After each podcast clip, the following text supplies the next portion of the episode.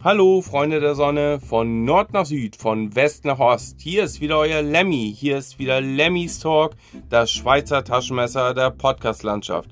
Herzlich willkommen und jetzt geht's los.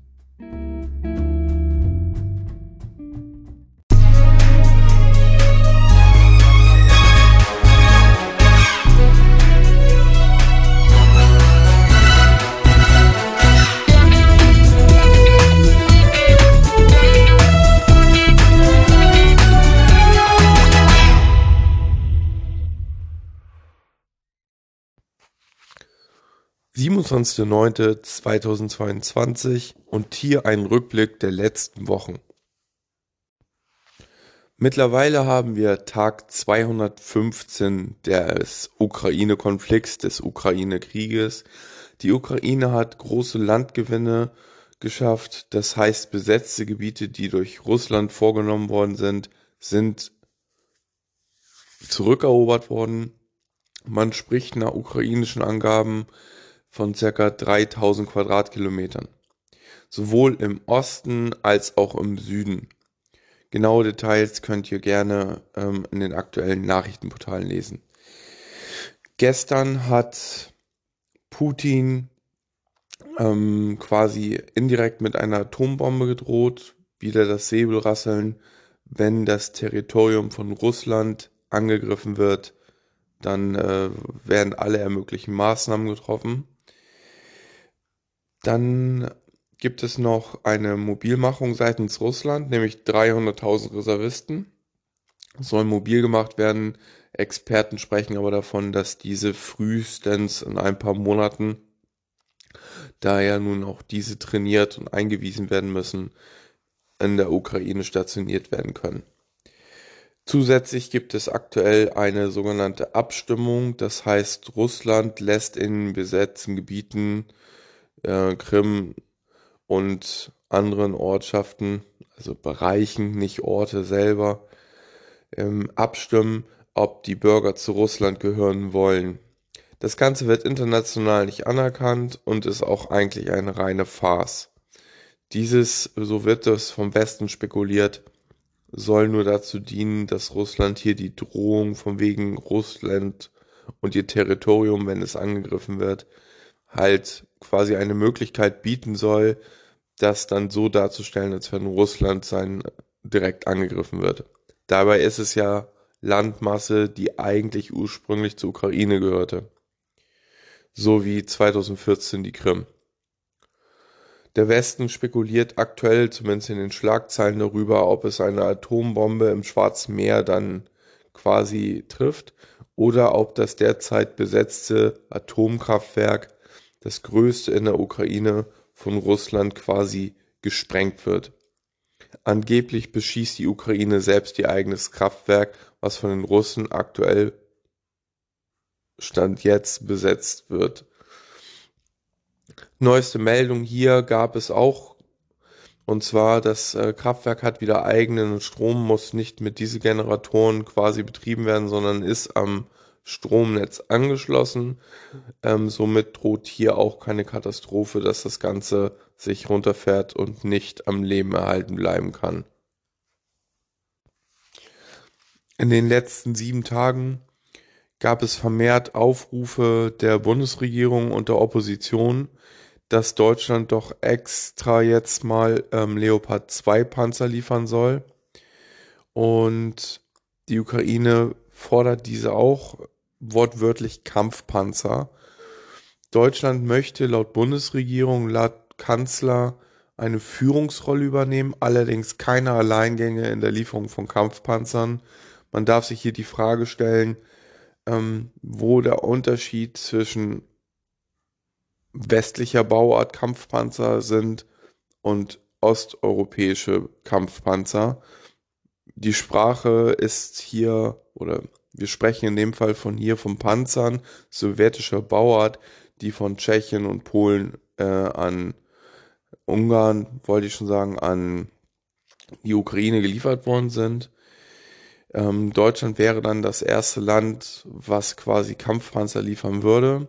Wenn es nach den Grünen geht, der SPD und der CDU, Die Linken und die AfD ähm, sind natürlich naturgemäß dagegen. Diese wollen, dass wir äh, uns Russland wieder öffnen und ähm, die Gasleitung wieder äh, ja quasi entsperren. Das wird natürlich nicht passieren. Außerdem unsere ähm, Außenministerin Baerbock war in der Ukraine mit dem Zug die Tage, hatte aber natürlich kein äh, Panzer mit dem Gepäck. Ein weiteres Massengrab die letzten Wochen wurde gefunden, seitdem die Rückeroberung der Ukraine begonnen hat. Auch circa 400 Menschen äh, nachgewiesen wurde, dass diese erdrosselt, verstümmelt worden sind oder gefoltert worden sind. Ähm, auch hier gibt es verschiedene Belege für. Natürlich sind diese Meldungen, die ich hier zitiere oder festhalte, immer mit Vorsicht zu genießen, da es keine unabhängig bestätigte Quelle gibt. Kommen wir weg vom Krieg und zu etwas Erfreulichem, was schon einige Wochen allerdings zurückliegt, aber dieses ist ja, wie angekündigt, ein Rückblick. Dieses Jahr haben die European Championships 2022 in München stattgefunden, wobei der Schwimmwettbewerb äh, in Italien stattgefunden hat, genauer gesagt in Rom. Wir haben dieses Jahr 22 Goldmedaillen gewonnen, 20 silberne Medaillen und 14 Bronzemedaillen. Damit sind wir absolut spitze, was den Medaillenspiegel angeht. Danach reiht sich das auf Großbritannien, Frankreich, Italien. Platz 35 und damit sind das die letzten, die überhaupt Medaille gewonnen haben, sind Luxemburg, Bulgarien und Estland. Julian Weber gewann Speerwerfen für Deutschland mit über 87 Metern. Unsere Frauen gewannen die Staffel 4x100 Meter in knapp 42 Sekunden. Sensationelle Zeit.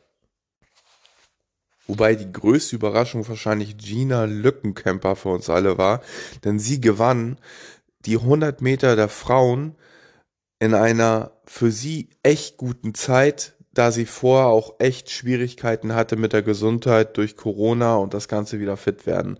Also hier nochmal Gina Lückenkämper, herzlichen Glückwunsch an diese Goldmedaille.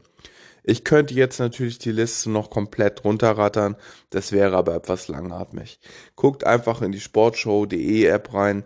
Ich finde Sportschau ähm, ist ein schönes Format und auch die App. Hashtag nicht, also keine Werbung. Also, Super European Championship 2022, auch wenn man diese Sportarten vielleicht nicht mag.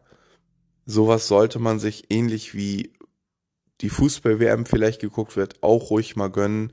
Gerade Leichtathletik und diese Stimmung im Stadion, abends, wenn man das geguckt hat, mal zwei Stunden, ist einfach sensationell. Vielleicht sollte man noch erwähnen, zum Zeitpunkt der sportlichen Veranstaltung wurden auch ähm, im Olympiapark, wenn ich das jetzt richtig gebe, wiedergebe, sehr viele Sachen aufgebaut und ähm, viele, viele Menschen haben diesen Parkbereich besucht, der auch früher schon damals bei der anderen oder bei anderen Veranstaltungen, ähm, wo Leichtathletik geboten worden ist, siehe München damals, ähm, wo es leider zum Attentat, äh, zum Anschlag kam. Ähm, hier waren halt viele Sportarten aufgebaut oder aufgebaut, die selbst ausprobiert werden konnten, wo Kinder aktiv mitmachen konnten. Und ähm, es war ein Riesengewusel, möchte ich mal behaupten. Ähm, Reporter sprachen immer wieder davon, dass seit Jahren nicht so viele Leute in diesen Anlagen waren. Es wurde sehr viel aufgebaut, angeboten, auch musikalisch wurde viel dargeboten. Also man kann sich freuen, das Ganze war wohl ein voller Erfolg.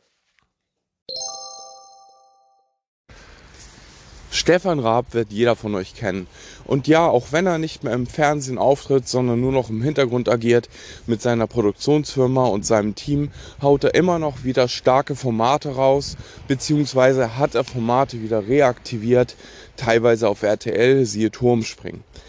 Aber ein Format ist nach wie vor auf ProSieben geblieben. Nachdem Schlag den Raab zu Ende ging, gab es das Format Schlag den Star. Star, also den Star. Ähm, und jetzt war es wieder soweit. Am 17. September 2022 hat Rick Gavane gegen Bully Herbig gespielt. Und was soll man sagen? Bully Herbig hat gewonnen. Ähm, es sah sehr, sehr deutlich aus am Anfang. Das Ganze ist aber dann doch für Bully Herbig glücklich ausgegangen und er hat gewonnen. Warum nehme ich das hier in die Folge mit auf?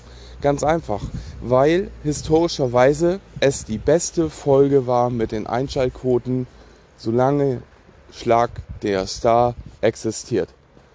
Und das will schon was heißen. Es wird schon gemunkelt, dass es eine ähm, quasi eine Retourkutsche geben soll, wobei meiner Meinung nach sich Pro7 dort beziehungsweise Stefan Raab und sein Team keinen Gefallen tut damit. Jedenfalls nicht so schnell. Man will ja erstmal den Erfolg auskosten. Diese Folge könnt ihr nach wie vor auf Join streamen. Kann ich euch nur empfehlen, wenn ihr das nicht live guckt, wegen der ganzen Werbung. Und das Ganze ist auch kostenlos. Ihr müsst lediglich die Join-App haben, wie auch immer die ihr euch ähm, quasi reinzieht. Und dann habt ihr einen 3-Minuten-Block von Werbung und dann geht's los. Ich persönlich möchte hier noch anmerken, dass ich ja nun Baujahr 82 bin und mit der Bully-Parade groß geworden bin. Und ja, ähm, es gibt ja so viele Revivals mittlerweile, aber Bully Herbig hat dieses Jahr angekündigt, keine lustigen Filme mehr zu drehen und ähm, dementsprechend kann man wahrscheinlich auch davon ausgehen, dass äh, Bully Herbig dementsprechend auch nicht nochmal die Bully-Parade neu auflegen würde nicht mal einer Miniserie von fünf oder sechs Folgen zum Beispiel. Vielleicht ist der Humor auch nicht mehr der von, äh, von damals ähm, oder der Humor, der nicht von damals. Hä? Also der Humor, der damals ging, vielleicht ist der heute nicht mehr wirklich reell. Ähm, wobei ich das bezweifeln mag. Aktuell gibt es ja auch TV Total wieder. Zwar nicht mit Stefan Raab, aber mit Sebastian Puffpaff. Und ja, also er holt ganz viele junge Menschen äh, von den von der Straße auf die Couch, aber auch ganz viele ältere Leute. Also sprich alte Fans, so wie ich, die so 40 sind oder das und das Thema oder die Machart ist komplett dieselbe. Ähm, es ist gut, dass Stefan Raab die Sendung nicht mehr macht, dass wir ein frisches Gesicht haben. Persönlich muss ich sagen, die Show selber tangiert mich nicht mehr so, aber ich kenne viele Leute, die das wirklich regelmäßig gucken. Und es ist auch bezeichnend dafür, dass viele Menschen wieder zurück zum linearen Fernsehen 2022 zurückkehren. Gerade in Zeiten, ähm, wo es immer schwieriger wird, auf den Videoportalen wie Netflix, Prime, Sky und Co. hier irgendwelche Inhalte zu finden, die auch wirklich gut sind. Meistens gibt es nämlich genauso wie im realen Linie, linearen Fernsehen viel Schrott. Wir brauchen dann nicht nur die ganzen Real-TV-Verfilmungen, die geskripteten äh, Sachen äh, benennen.